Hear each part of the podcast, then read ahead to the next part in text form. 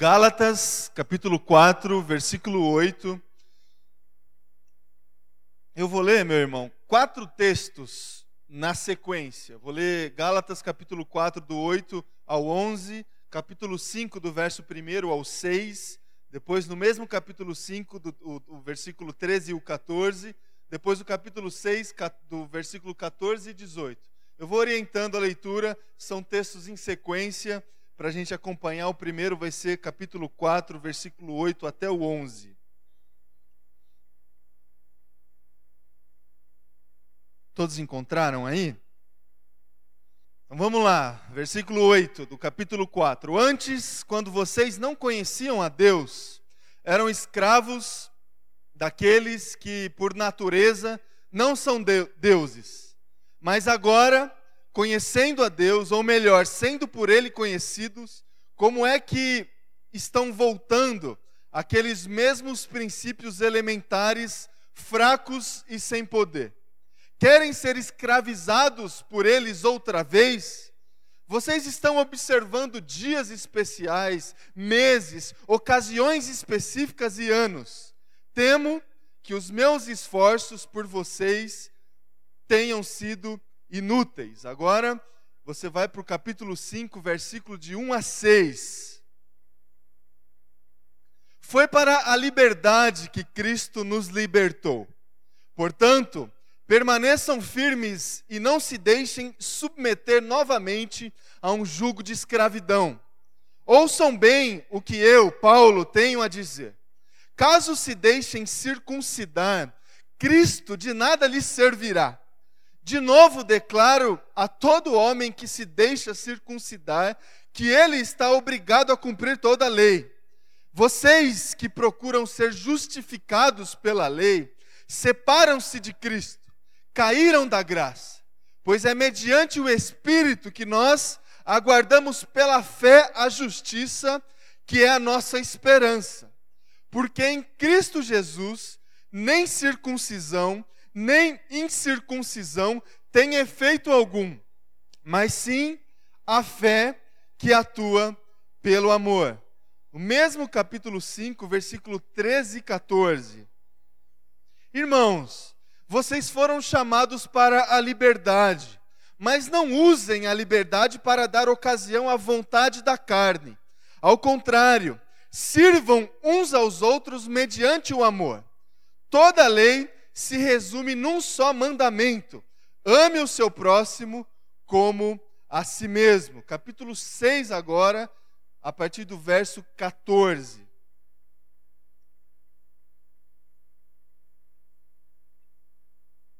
Quanto a mim, que eu jamais me glorie, a não ser na cruz de nosso Senhor Jesus Cristo, por meio da qual o mundo foi crucificado para mim e eu para o mundo. De nada vale ser circuncidado ou não. O que importa é ser uma nova criação. Paz e misericórdia estejam sobre todos os que andam conforme essa regra e também sobre o Israel de Deus. Sem mais, que ninguém me perturbe, pois trago em meu corpo as marcas de Jesus. Irmãos, que a graça de nosso Senhor Jesus Cristo seja com o espírito de vocês. Amém. Até aqui, meu irmão, minha irmã, vou convidar você a se colocar em oração novamente, se coloque diante de Deus, feche teus olhos, se coloque diante da palavra do nosso Senhor e abra o teu coração para a ação do Espírito, agora, através da proclamação da palavra. Senhor Deus, nós nos colocamos agora diante do Senhor, em adoração ainda, Deus, em devoção ainda, Pai, no meio dessa celebração. E agora, Deus, diante da Sua palavra, Sua palavra, Deus, que é, ministrada pelo Teu Espírito, Deus, gera vida a cada um de nós, Pai. Uma preciosidade para nós que pode nos aproximar do Senhor, que pode nos levar a uma vida de intimidade com o Senhor, uma vida é, de verdade, com compromisso, Deus, com o Teu reino. Essa é a nossa vontade, Deus, que a tua palavra é, nos leve, Deus, para perto do Senhor. Nos leve, Deus, a perceber, Deus, a tua presença no mundo, a tua companhia do nosso lado, Deus. Que só o Senhor fale agora, Deus, aos nossos corações, aos corações de cada irmão e irmã que o Senhor trouxe até esse lugar, Deus. Que o Senhor continue, Deus, fazendo a tua vontade, através da tua palavra, através da ação do teu espírito. Que o Senhor tenha liberdade de ação aqui nesse lugar, Deus. Essa é a nossa oração, em nome de Jesus. Amém. Amém, irmãos. Vocês prestaram atenção aí nos textos que nós lemos do Paulo, quando ele escreve para a igreja da Galácia, os Gálatas. Uh, antes da gente entrar uh, nos textos que lemos, eu gostaria de comentar uh, com vocês aqui sobre dois tipos de pessoas. Dois tipos de pessoas que mantêm uma certa distância do nosso Deus. Tem uma localização perigosa para todo ser humano estar, essa localização, independente da localização que seja, é a distância do nosso Deus. Se tem um caminho perigoso para a gente percorrer, é o caminho que não tem nada a ver com a vontade, com os preceitos, com é, aquilo que Deus preparou e tem preparado para cada um de nós. Você sabe disso. Toda escolha que fazemos que não faz parte de um compartilhar com Deus é uma escolha perigosa. Todo ato que temos que não faz parte daquilo que Deus tem para nós é um ato perigoso. Toda palavra que professamos que não faz parte daquilo que Deus espera de cada um de nós é uma palavra perigosa. Então, todo lugar que é, existe, que está longe da presença do Senhor e da ação do Senhor, é um lugar perigoso. E dois tipos de pessoas se mantêm é, com uma certa distância da presença, da atuação, dos, dos desígnios do nosso Deus. A primeira pessoa é, que se mantém distante do nosso Deus, por incrível que pareça, é aquela que se, é, que se autodenomina uma pessoa extremamente religiosa.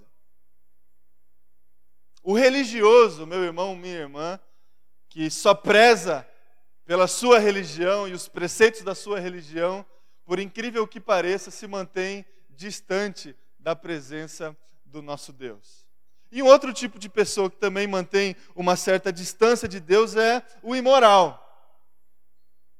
aquele que não se submete a nenhum tipo de orientação, a nenhum tipo de autoridade externa. Esse sujeito também se mantém distante é, da presença do nosso Deus. Quem são essas pessoas? Quem é o religioso e quem é o imoral? Nesses parâmetros. O religioso, meu irmão, minha irmã, é que se apega exclusivamente à sua religiosidade. Ele, aparentemente, ele cumpre uma certa lei aparentemente. Ele preza pelo cumprimento de regras, de leis e princípios.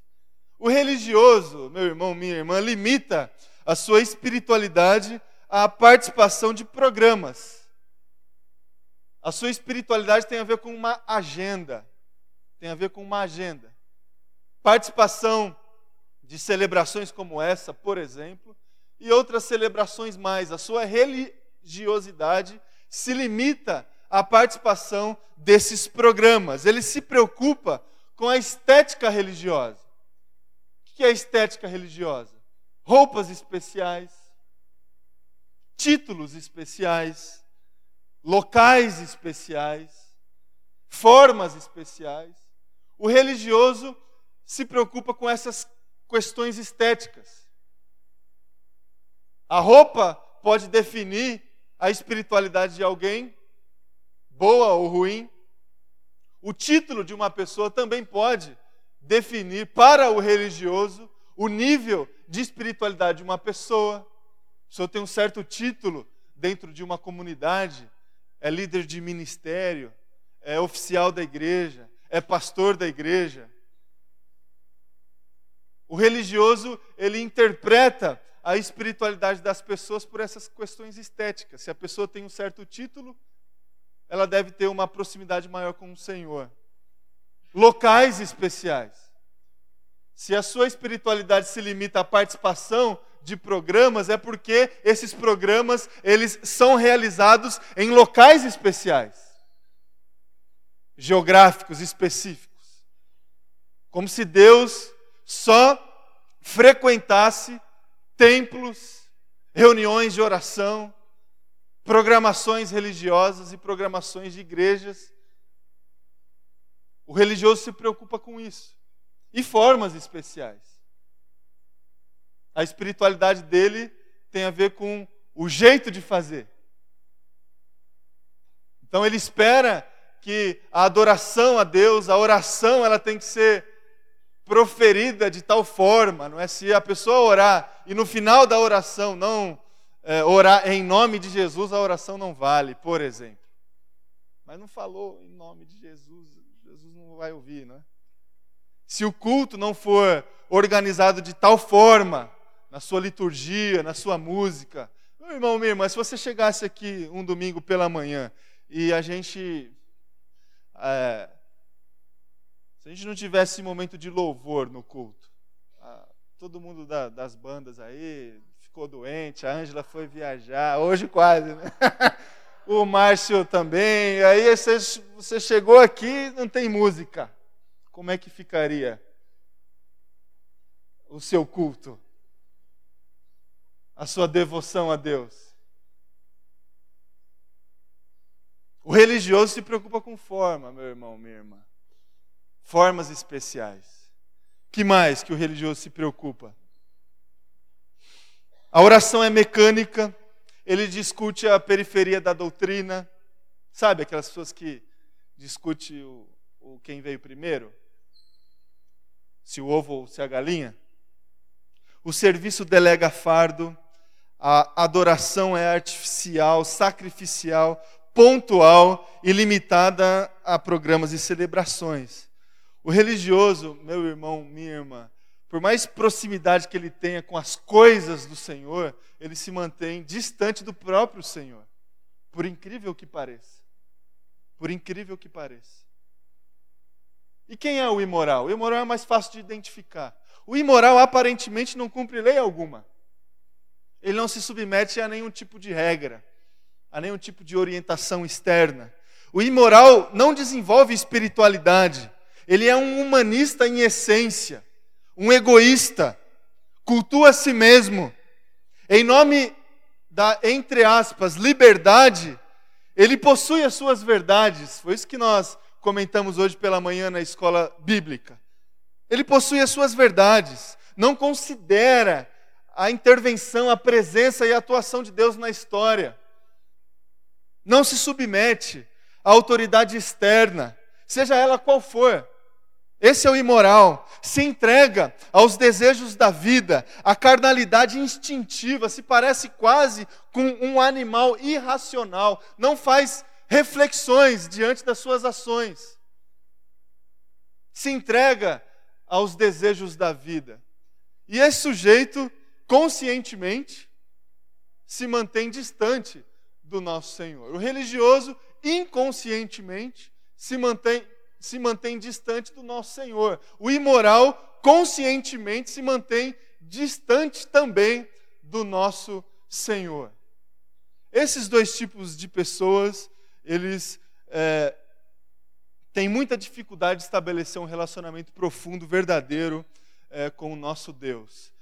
Agora, meu irmão, minha irmã, aquele, aquela, talvez você, que deseja manter um relacionamento de verdade, de transparência, de submissão ao nosso Deus. Você que tem caminhado diante dessa busca pela presença de Deus, pela é, observância da vontade do nosso Senhor, dos preceitos do nosso Senhor. É, você que tem procurado manter um relacionamento verdadeiro. Em outras palavras, você que tem procurado se manter próximo do nosso Deus, precisa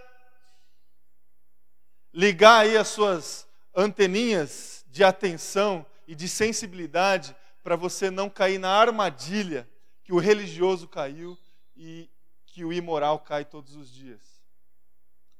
a religiosidade e a imoralidade é, são armadilhas, meu irmão e minha irmã, para todos aqueles que querem se manter próximos do Senhor. A palavra que eu tenho para o teu coração essa manhã, exatamente para tentar alertar o nosso coração, alertar o meu coração e alertar o seu coração diante desses dois perigos: o perigo da religiosidade e o perigo da imoralidade. Porque há pessoas que são claramente religiosas e imorais, mas há pessoas que querem manter uma proximidade com Deus, mas caem em algumas armadilhas que têm a ver com a religiosidade e com a imoralidade. E a palavra que eu tenho para o teu coração essa manhã é tentar extrair do texto que nós lemos do apóstolo Paulo algumas lições para nós, algumas sugestões que têm a ver com esse exercício que nós precisamos absorver na nossa vida cristã de tentar se desviar da religiosidade e da imoralidade. Porque foi exatamente este o objetivo do apóstolo Paulo quando escreveu esses textos que nós lemos para a igreja da Galácia. Exortar esses irmãos, Paulo assim o fez nos textos que nós lemos, Paulo exortou os crentes presbiterianos independentes da Galácia. Tinha um pastor amigo meu que falava isso. Eu gostava. Diante da religiosidade e da imoralidade. Alguns lá dessa igreja presbiteriana da Galácia, é, estavam observando, retornando algumas práticas religiosas antigas. Os chamados cristãos judaizantes, que se converteram a Jesus, se entregaram à palavra do Evangelho, à palavra do Reino de Deus, mas no meio da caminhada começou a resgatar algumas práticas religiosas judaicas antigas que eles haviam já sido libertos lá atrás. Algumas frases que nós lemos dos textos que, que eu apresentei para vocês é, estão voltando àqueles mesmos princípios elementares, palavras do Paulo. Vocês estão observando dias especiais, meses, ocasiões específicas. Caso se deixem circuncidar, Cristo de nada lhes servirá. A palavra do Paulo foi exatamente na direção de pessoas que estavam com muita dificuldade de identificar essa armadilha da religiosidade na sua vida cristã. E Paulo exortou essas pessoas nesse sentido. E também Paulo, nos textos que nós lemos, exortou esses cristãos da igreja da Galácia em relação à imoralidade. Porque exortando os religiosos, Paulo evidenciou uma verdade absoluta da vida cristã, que é a questão da liberdade, da liberdade em Cristo Jesus. Em Cristo Jesus, meu irmão, minha irmã, nós não precisamos dos penduricalhos da religião para se aproximar do nosso Deus. Nós temos livre acesso a Deus por Cristo Jesus. Sem a religião, meu irmão, minha irmã, nós somos livres para é, cultuar o nosso Deus e se colocar diante da presença de Deus. Liberdade. Agora, há aqueles mais inteligentes, né, meu irmão, minha irmã, como nós, por exemplo, que é, pode utilizar essa liberdade que Cristo Jesus nos oferece para fazer aquilo que vem à cabeça. E aí Paulo vai para o outro lado no texto e exorta aqueles que não é, absorvia os penduricalhos da religião, mas se entregava totalmente à liberdade, a tal ponto de fazer aquilo que eles, aquilo que vinha na cabeça eles faziam. E aí eles partem para um caminho da imoralidade. Dos textos que nós lemos num determinado trecho, o apóstolo Paulo diz o seguinte: não usem a liberdade para dar ocasião à vontade da carne. Imoralidade. Então, o texto do apóstolo Paulo, os textos que nós lemos, é, são exortações que ele fez, que pode servir para nós hoje, meu irmão, minha irmã, diante dessas armadilhas que nós temos O objetivo nós temos de se colocar sempre diante da presença de Deus e manter uma intimidade, uma proximidade com esse Deus. Agora, há duas forças que é, tentam nos puxar da presença de Deus: a religiosidade e a imoralidade. Algumas lições para o meu coração, para o teu coração, para a gente tentar se manter sensível a essas armadilhas e também é, algum eu, eu extraí algumas é, palavras do apóstolo Paulo desses textos para servir para nós hoje como lições, desafios, orientações. A primeira dela, meu irmão e minha irmã, que deseja se colocar diante de Deus, que deseja manter uma proximidade, um relacionamento íntimo com o nosso Deus. A, a primeira sugestão que eu faço para o teu coração é o seguinte: cuide da sua conversão. Cuide da sua conversão. Versículo 15 do capítulo 6 que nós lemos, diz o seguinte: O que importa é ser uma nova criação. O que importa é ser uma nova criação. Tenha, meu irmão, minha irmã, na sua experiência de conversão, de entrega, de consagração, um marco fundamental da sua história. Algumas datas nas nossas vidas elas são marcantes e são quase que eternizadas na nossa história. O dia do nosso nascimento. A gente marca esse dia e comemora esse dia todos os anos. Na nossa festa de aniversário ou no nosso dia de aniversário. Essa data é marcante. O dia que você casou, alguns homens esquecem, não é? Por isso que eu casei num feriado, e aí eu não esqueço. E tem um monte de rua aí com a mesma data do meu casamento. Mas é uma data marcante. Outras datas mais. Nós damos uma importância grande para um evento que aconteceu na nossa história. E a sua conversão, meu irmão, minha irmã? O dia ou a época da sua vida que você se percebeu já participante da igreja de Jesus, entregue à vontade do Senhor. Isso é um marco para você? Você preserva isso na sua vida? O dia que você entregou a sua vida para Cristo? Cuide da sua conversão, meu irmão, minha irmã. Saiba que a sua conversão mudou a história da sua vida. Você sabe disso. Mudou a história da sua família.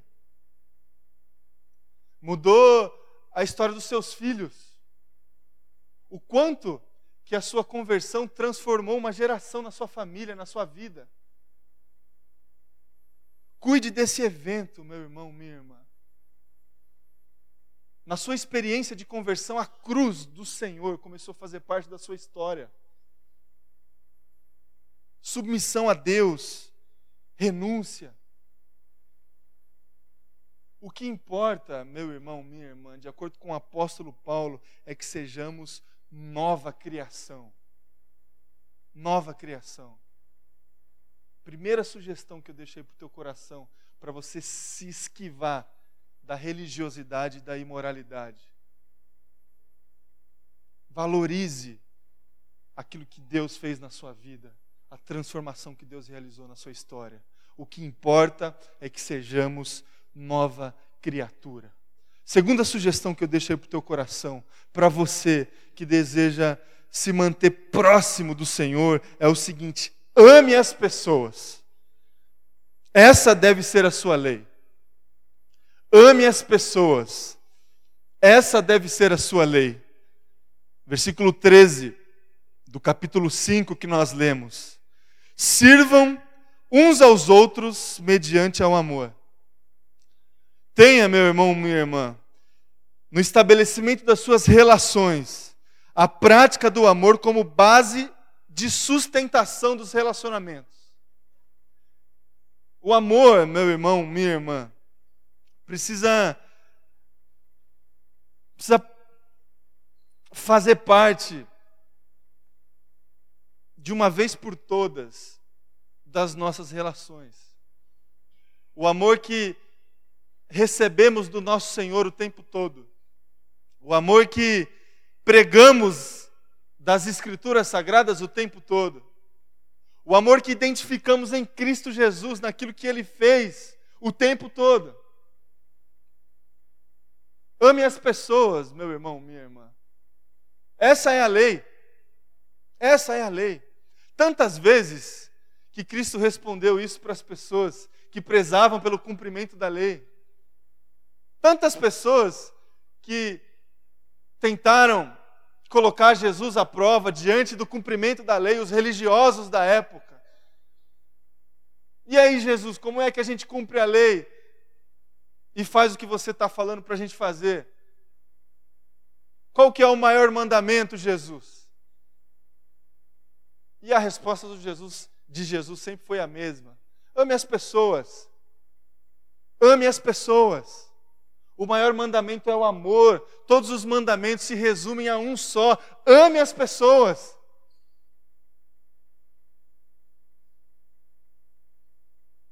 O religioso e o imoral, meu irmão, minha irmã, tem grande dificuldade de praticar o amor. Grande dificuldade. Então, por isso que o antídoto para essas armadilhas é a prática do amor. E quando praticamos o amor, o perdão começa a fazer parte da nossa vida. Não tem amor sem perdão. Não tem amor cristão sem perdão. Perdoe as pessoas, meu irmão, minha irmã. Por mais difícil que isso seja. Isso é a prática do amor. Peça perdão para as pessoas. Por mais difícil que isso seja. Essa é a prática do amor. Ame as pessoas, tenha isso como uma lei na sua vida, o amor, que é praticado através do perdão, reconhecimento de limitação, reconhecimento dos erros próprios e dos erros dos outros. Esse é o segredo para uma vida próxima do Senhor: o amor e o perdão. Uma terceira sugestão que eu deixo aí para o teu coração é o seguinte: viva a liberdade em Cristo Jesus. Versículo 1 do capítulo 5 foi para a liberdade que Cristo nos libertou.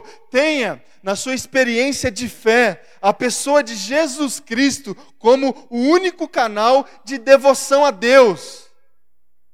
É só Jesus Cristo, meu irmão, minha irmã, que a gente deve buscar. É só Jesus Cristo. Jesus Cristo, ele é o único caminho, a única verdade e a única vida que temos.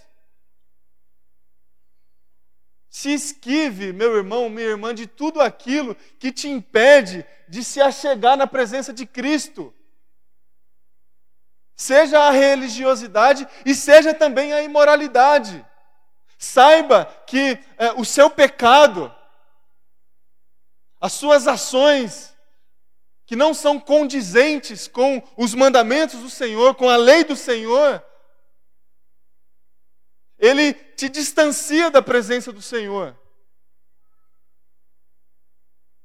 Isso é muito sério. Às vezes, meus irmãos e minhas irmãs, nós pesamos as nossas ações só pensando nas consequências dela. Nós deixamos de fazer algo só quando nós pensamos no quão negativo aquilo pode ser para a nossa vida e para a vida das pessoas que a gente ama. E aí a gente deixa de fazer determinada, de, determinada ação ou deixa de falar determinada palavra. A pior consequência, meu irmão, minha irmã, das nossas, das nossas ações que são contrárias à vontade de Deus é que elas é, nos distanciam do Senhor. Essa é a pior consequência. E quando nós colocamos também elementos entre a nossa localização e a localização do nosso Deus, e é isso que a religião faz, tenta estabelecer é, situações específicas para que as pessoas se cheguem até a presença do, do Senhor. Se livre dessas coisas também, meu irmão, minha irmã. Você tem livre acesso, você tem a total liberdade de falar com o Senhor na hora que você precisar, no local onde você estiver, nas condições que você estiver. Você tem livre acesso a Cristo. Viva essa liberdade em Cristo Jesus. Em Cristo Jesus.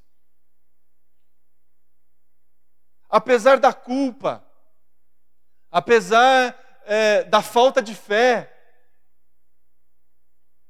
às vezes, às vezes nos falta fé, meu irmão, minha irmã. Às vezes você acha que você está falando com as paredes e a sua oração não está passando nem do teto. Fale com o Senhor mesmo assim, meu irmão, minha irmã. Saiba que Ele está te ouvindo. Saiba disso. Viva a liberdade em Cristo Jesus. Através dessa consciência que temos livre acesso a Jesus Cristo, a graça começa a fazer parte da nossa vida. Libertação, justificação pela graça, pela graça. E uma última sugestão que eu deixo aí para o teu coração para você que deseja se manter próximo do Senhor, para você que deseja manter uma relação de intimidade com Cristo, permaneça firme, meu irmão, minha irmã, sua caminhada diante do Senhor. Persevere, persevere. Versículo 11 do capítulo 4. Temo que os meus esforços por vocês tenham sido inúteis Tenha, meu irmão, minha irmã, nas suas experiências de dificuldade, nas suas provações, a perseverança como combustível da vida. Combustível da vida. Quantas vezes, meu irmão, minha irmã, que uma dificuldade qualquer, uma perda, uma situação adversa na vida, Quantas vezes essas situações nos levam para o caminho da religiosidade e da imoralidade? Quantas vezes? A pessoa, diante de uma grande dificuldade, sensível, emocionalmente falando, espiritualmente falando, se entrega a alguma prática estritamente religiosa, pensando que essa prática vai resolver os seus problemas materializa a sua necessidade em algum ato religioso. E quantas vezes também, meu irmão, minha irmã, diante de uma grande dificuldade, uma grande situação adversa que a gente chuta o balde. Falando assim, mais claramente. E comete algum equívoco imoral. Persevere, meu irmão, minha irmã, diante das dificuldades da vida. Persevere. Continue se esquivando das conveniências, porque é muito mais conveniente o caminho da religião. É muito mais conveniente você ver alguma coisa, você tocar em algo, você achar que a participação sua numa programação que seja vai resolver os seus problemas. É muito mais conveniente para todo mundo. Para todo mundo. Para os participantes para os integrantes e para aqueles que organizam. E é muito mais conveniente também a gente não considerar nenhum tipo de regra, nenhum tipo de direção. É muito mais conveniente. Se esquive, meu irmão, minha irmã, dessas tentações e dessas armadilhas. Continue perseverando. Na perseverança, a esperança começa a fazer parte do teu coração. A esperança começa a fortalecer a tua vida, fortalecer a tua fé. E aí você começa a ressignificar o que é contentamento para você, o que é alegria para você. Jesus transforma a forma como você enxerga as situações, como você interpreta as situações adversas da vida. Continue perseverando e certamente você vai experimentar proximidade, intimidade do nosso Senhor perseverando diante das dificuldades, vivendo a liberdade em Cristo Jesus, amando as pessoas e cuidando e cuidando da sua conversão. Que seja assim na minha vida que seja assim na sua vida, que você tenha uma semana próxima do Senhor, que você consiga se colocar na presença do nosso Deus com liberdade através da sua oração, da sua devoção e que a religiosidade e nem a imoralidade te impeça de agir dessa forma em nome de Jesus. Eu gostaria de convidar você a ficar em pé e a orar comigo agora. Convidar também o pessoal da banda.